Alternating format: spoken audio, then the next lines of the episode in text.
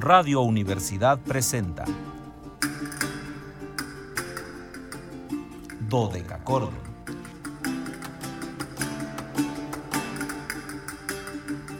Un programa para encontrarse y reencontrarse con los autores y composiciones de la antigüedad, el medioevo, el renacimiento y el barroco.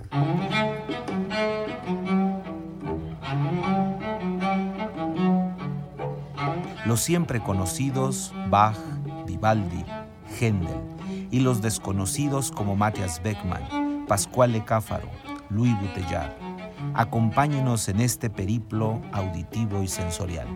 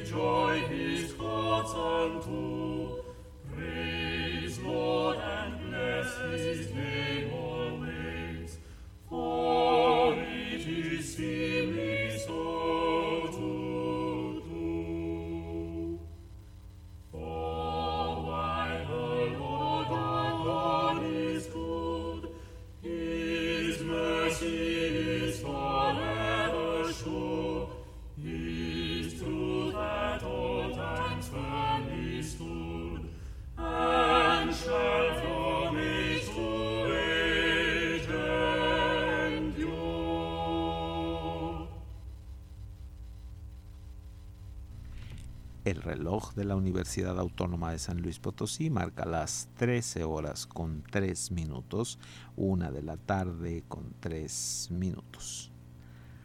Festivas, cálidas, muy cálidas en el, el día de hoy, estimados radioescuchas, las tardes porque están en todos sus esplendores luminosos y maravillosos. Y bueno, pues hoy estamos muy contentos en Dodecacordon porque hace 431 años se dio el asentamiento definitivo aquí en esta ciudad, San Luis Potosí, por lo cual hoy estamos celebrando 431 años de el, eh, pues, el inicio, el establecimiento de esta ciudad. Por lo tanto, yo les saludo cálidas, otoñales, antiguas y sonoras tardes, estimados radioescuchas. Bienvenidos a este su espacio radiofónico de la amplitud modulada de Radio Universidad titulado Dodeca Cordón en este viernes 3 de noviembre de 2023. Soy Luis Fernando Padrón Briones y seré su anfitrión. Hoy voy a ser su anfitrión en un banquete. Hoy sí les tenemos un banquete, pero de degustación, pura joya de degustación de la música es lo que tenemos el día de hoy para ustedes y por ello los invitamos a seguirnos a través de las redes sociales en www.facebook.com diagonal dodecacordon slp, dodeca con K y CH dodecachordon slp con mayúsculas, en Instagram síganos como dodecachordoni, en Twitter arroba dodecachordon, sigo agradeciéndole a Twitter X porque todos los días tenemos nuevos seguidores lo cual me da muchísimo, muchísimo gusto. Entonces, síganos, síganos ahí en la X, ahora X negra, que antes era Twitter azul. Fíjense cómo cambian las cosas. Habrá madurado Twitter y pasó de azul a negro. Ahora hizo la, la, circunstancia, no sé. Spotify, ya saben que ahí nos quedamos como Dodecachordon, programa de Radio Universidad AM. Son nuestros podcasts de viernes, es decir, hoy, hoy nos quedamos ahí en la red. Hoy estamos haciendo nuestro podcast número 5 142. Fíjense, 142 programas especiales de viernes están ahí para que ustedes los escuchen. Por lo tanto, me da muchísimo gusto, pero siempre lo más importante para nosotros es el teléfono. Llámenos, por favor. Hoy más que nunca, llámenos, llámenos para felicitar a San Luis 4 4 4 8 26 13 48 8 26 13 48. Quiero agradecerle al maestro Vidales que me dijo que repitiera el teléfono calmado y sosegado, así como no es habitualmente Luis Fernando, que luego habla 10 mil palabras por segundo. Entonces el teléfono lo voy a repetir siempre ahora despacito para que nos llamen y podamos escuchar sus comentarios. 8 26 13 48. Y nuevamente emocionado recibo a mi compañera de fórmula que ayer se fue a descansar, por supuesto ayer era día de asueto, así que ella se fue al descanso cotidiano de, de, de, lo que implica. Entonces yo quiero hoy agradecerle a Anabelita que esté aquí conmigo para este programa especial. En los controles técnicos la licencia Zavala, en el enlace a Matehuala, pues por supuesto el joven radio, no puede ser nadie más, Luis Fernando Ovalle que ha hace lo imposible para poder conectarnos con XHUASMFM 91.9, nuestra estación allá en Matehuala, en donde ya saludo a todos los amigos matehualenses que tanto aprecio, que tanto quiero, comenzando por Ceci, Carla y Esteban, que eh, no los, no los, este, no los conozco, pero este... Eh, les mando siempre un gran saludo. También saludo a Blanca Castillo, que está ahí en la universidad. Espero que hoy sí haya trabajado Blanca, porque supongo que ayer no trabajó, ayer no se comunicó conmigo. También saludo al doctor Compean, que nos escucha. Entonces, pues un gusto. Y ya saben que tienen fiesta, tienen gran fiesta allá en Matehuala, que le agradezco mucho a, a Renata, Renata Torres de Cultura, que me mandara la programación para poder hacer eco de, la misma, Calacas FES 2023, y hoy tienen eh, la parte más importante, la tardeada cultural a las 6 de la tarde, presentación del grupo de danza del Centro Cultural, la batucada, la fiesta visual, la expoventa y el maratón de lectura de cuentos de Edgar Allan Poe. Espero que alguien tome mi voz y lea algo de Edgar Allan Poe, de, de, de preferencia la caída de la casa de Usher, que me fascina de, Edgar Allan Poe. Entonces, este, si alguien la puede leer por mí, me va a dar harto gusto que después me digan que se escuchó. Sábado 4, Parque Álvaro Obregón, también tenemos fiesta, así que pues a convivir a consumir productos matehualenses, todo lo que haya, las conocidas tortas que no decimos ya porque no nos patrocinan, el conocido pan del centro porque tampoco nos patrocina, conocidos dulces que tampoco nos quieren patrocinar, entonces nosotros les mandamos harto salud, solamente. Y ya me llamaron, primera felicitación, la maestra Noemí me saluda. No sé qué maestra Noemí, me hubiera encantado que dijera el apellido para poder este, saludarla con todas sus letras, pero yo le saludo con todo el corazón con toda la música posible. Gracias, gracias que nos llamen. Nos da muchísimo gusto siempre recibir sus eh, llamadas. Y bueno, les decía que hoy eh, se me ocurrió, eh, que es algo que hacemos casi cada año, pero no lo había hecho con este cariz. Siempre buscábamos compartir algún tipo de música. Y hoy que se va a quedar guardado en la red, quise hacer este programa especial que titulé Músicas 1592, el año de la fundación de eh, San Luis Potosí. No voy a entrar en cuestiones de historia, para eso hay otros expertos que saben más que yo en la cuestión de la historia de San Luis Potosí, pero solamente eh, recordar que tras el asentamiento de, los españoles en el, en el, en el continente, en, el territorio, perdón, en, en México, pues van a ir conquistando territorios hacia el norte. Recuerden que entran por el sur, entonces el sur fue muy prontamente eh, eh, colonizado y el norte siempre fue agreste en todos sentidos. Acá eh, las culturas que hubo fueron culturas muy emergentes en el sentido de que no tenían asentamientos fijos, no había toda esta pues mm, eh, infraestructura cultural que vamos a tener en, otros espacios y ello va a propiciar sin lugar a dudas una cultura diferente en el norte de, nuestro de nuestro territorio y entre ello la zona eh, Huachichila, la zona chichimeca en general,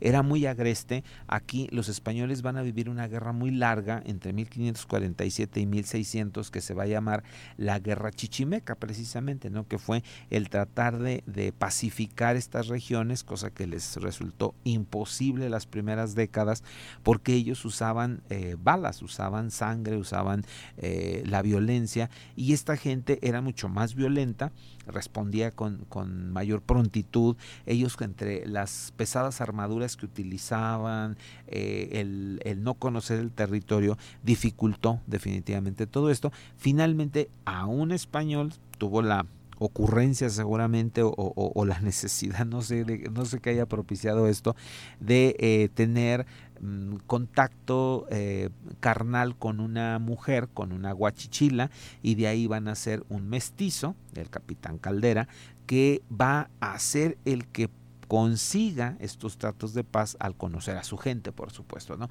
Entonces empezaron a tener mayor presencia. Hacia 1588 esta zona ya se había pacificado, eh, estaba de antiguo el puesto militar de San Miguel Mezquitique y eh, hacia allá iban las avanzadas hacia el norte, por eso se funda primero Zacatecas y luego el descubrimiento fortuito de eh, una mina argentífera en lo que actualmente es el Cerro de San Pedro, pues va a... Eh, propiciar, va a generar la necesidad de tener un territorio donde hubiera agua y esto eh, va a ser la planicie, estos ojos de agua que estaban aquí en lo que actualmente es la ciudad de San Luis Potosí. Esta era una zona acuífera y con ello va a generarse el asentamiento, insisto, eh, que ya había de naturales a partir del 88 y luego pues van a tener que traer indios más civilizados, indígenas más civilizados, eh, con una cultura más avanzada, principalmente tlaxcaltecas, que los van acomodar en ciudades, en villas, eh, que tengan sus propios eh, sistemas de vida, sus propias lenguas, etcétera, y con ello van a eh, generar el nacimiento de los barrios, como después nosotros le vamos a llamar a estas ciudades de naturales, que van a estar mm, conteniendo a todas estas nuevas sociedades que llegaban. finalmente se establece la ciudad un 3 de noviembre, un día como hoy de 1592, y es lo que nosotros queríamos recordar, esta ciudad que tanto esplendor le va a dar a España a través de, de sus múltiples minas de plata, principalmente. Hubo algo de oro, pero básicamente plata, de la que aquí salieron grandes toneladas de plata. San Luis tuvo esta bonanza que le duró menos de un siglo, después va a quedar abandonado durante un tiempo importante y durante el porfiriato se va a convertir nuevamente en una zona muy importante, pues en un tránsito, estamos en el centro. Para los amigos que nos vayan a escuchar en otras partes del mundo en, eh, o de México inclusive, la eh, posición geográfica de San Luis es que estamos prácticamente en el ombligo, prácticamente en el centro de la República Mexicana y entonces eso hace obligatorio el paso hacia el norte, hacia el sur, hacia el este, el oeste, había que pasar por San Luis y esto le va a dar una dinámica en el siglo XIX que va a traer esta segunda eh, fundación, dicen algunos, de la ciudad, que es la que nosotros conocemos a través de sus edificios. Lo que nos queda de antiguo son las iglesias, pero esta traza señorial, muchos de los edificios del centro pertenecen a este siglo XIX, principios de XX. Y con ello tenemos la maravillosa ciudad que eh, es San Luis Potosí. Les decía que la música que les vamos a compartir fue música compuesta en 1592. Abrimos con esta serie de musicalizaciones a los salmos que hizo John Dowland.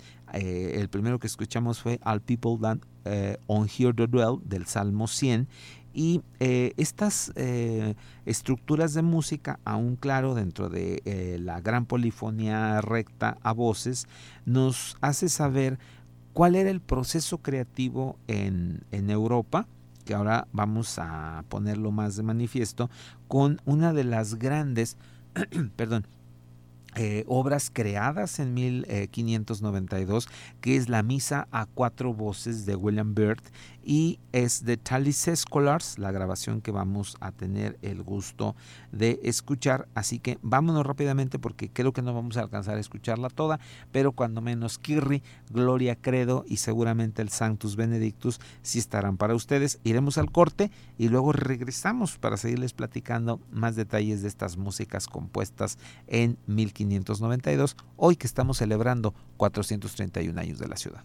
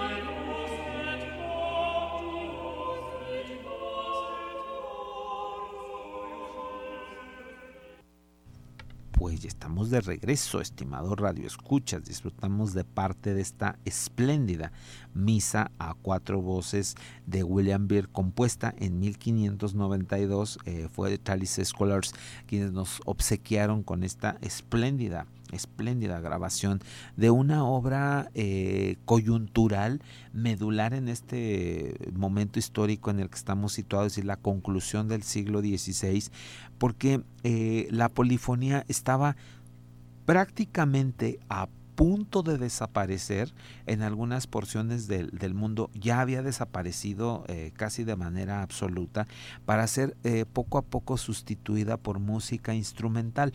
Ya en muchas ocasiones hemos platicado este fenómeno de que al aumentar los timbres de la música, es decir, timbres más agudos, timbres más graves, que no los alcanzaban las voces humanas porque no tenían técnica de canto, fueron eh, siendo sustituidos poco a poco por instrumentos musicales. Primer, en un primer momento flautas, luego cuerdas frotadas y con ello eh, la música vocal se empezó a tornar música instrumental cada vez más hasta que lleguemos a este barroco que estamos a nada, estamos a ocho años de que de manera mm, formal u oficial nazca el barroco, 1600, y, y con ello pues eh, cerrar este ciclo. Para muchos esta misa de William Byrd es una de las síntesis más perfectas que tenemos en cuanto al desarrollo eh, de la música. Vamos a compartirles dos fragmentos más de esta serie de salmos que musicalizó John Dowland.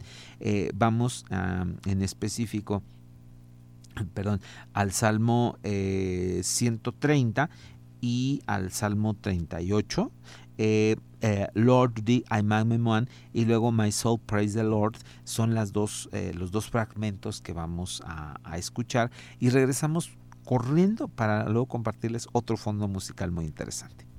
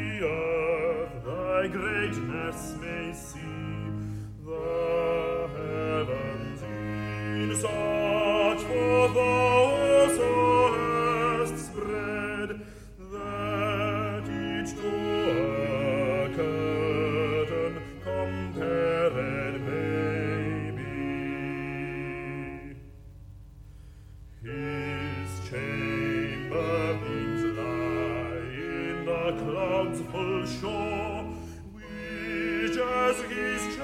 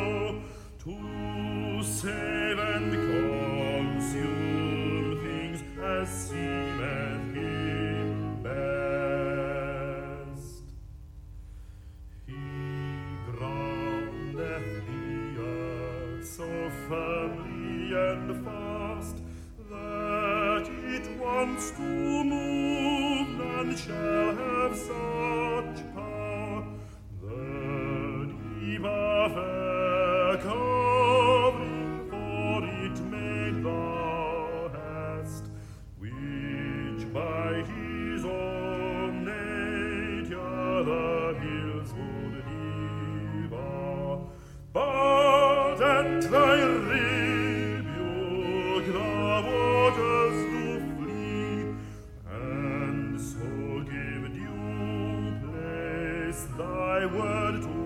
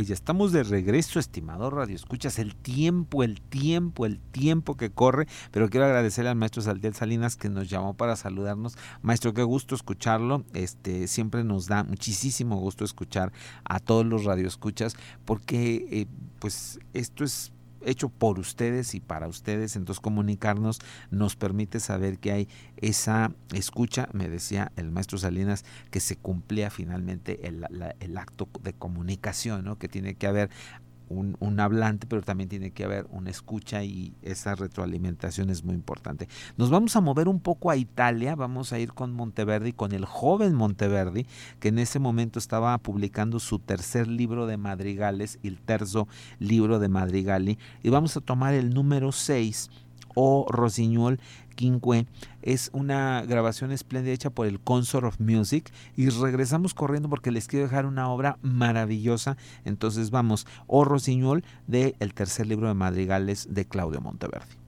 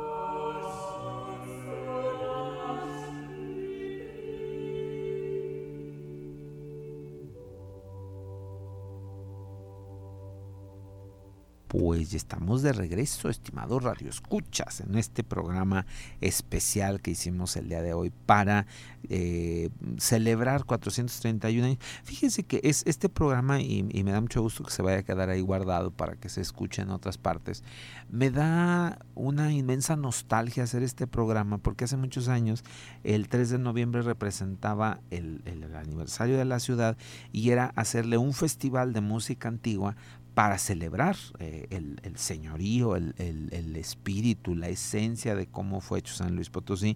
Y ahora en medio de papeles de colores y máscaras se ha perdido esta idea eh, que lamento yo profundamente porque era muchas veces la única ocasión de que los potosinos escucharan otro tipo de música que no era la habitual, o sea, la sinfónica, los cuartetos o la música romántica o clásico romántica, sino escuchar música un poco más antigua, pero bueno, pues así se van dando los tiempos. Eh, la cultura se hace desde un escritorio, sin ver la consistencia sociológica o antropológica o de pertenencia de cada una de las culturas. Y pues bueno, entonces hoy con toda esta nostalgia yo quise compartirles este programa con obras que quizá en algún momento escuchamos aquí en vivo. Y me voy a quedar con una obra desfasada cronológicamente, pero que seguramente seguía escuchándose en la Catedral Metropolitana. Es el maestro maestro Hernando Franco, que fue maestro de capilla hasta 1585. Luego va a haber dos maestros de capilla de los que no hay producción musical, por eso no les pude compartir. Y nos vamos a brincar hasta 1600 cuando tengamos nuevos maestros de capilla con obra eh, que podamos repetir. Y por eso quise tomar este Salve Regina, que además es una obra bellísima. Es una grabación realizada en vivo por The Talis Scholars de esta pieza, insisto, maravillosa, que seguramente ustedes van a disfrutar esto sonaba en la Catedral Metropolitana de la Nueva España en 1592, año de la fundación de nuestra ciudad, por lo cual hoy son 431 años. Yo soy Luis Fernando Padrón Breno, les agradezco el favor de su atención, vuelvo a agradecerle a Anabelita su compañía y los espero el lunes, una emisión más de Dodeca Cordón, para recordar a uno de los grandes, Anton Busnoa, a 528 años de su nacimiento.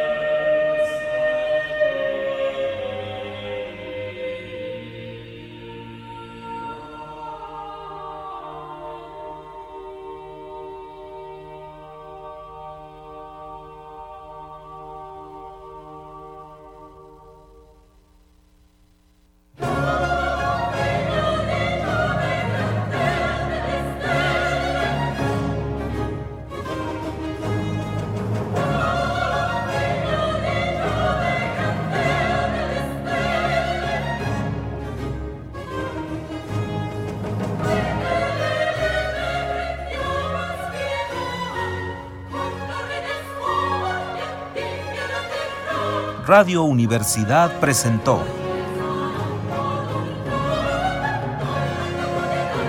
Dodecacordo.